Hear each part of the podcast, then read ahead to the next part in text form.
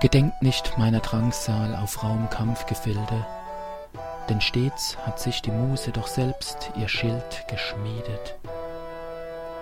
Fromm wär ich drum Poseidons beschädem Ross, entsage mit Spott Artemis Köcher, der angefüllt mit flinken Pfeilen und der Athene Schild, das Haupt der Medusa führend.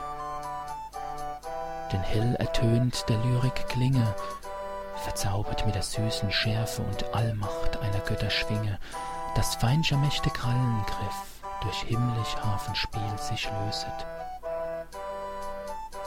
Sodann erhoff ich keinen Kriegssold, dem Söldnerseele nur verfallen, beglückt damit die dürft'gen Armen, besalbt der weißen Klaffe Wunden und huldigt Helios, ihn ehrend, mit redlicher Tat. Der feilen Brust indes verwehr ich die Blüte meines Geistes, nie darf meiner Worte Lauterkeit besprengen niedre Gesinnungen Opferaltar. Denn frei und keusch soll erschallen der Musen Geschenk, mit goldnen Lettern angehaucht, die kindlich reinen Herzenstafeln.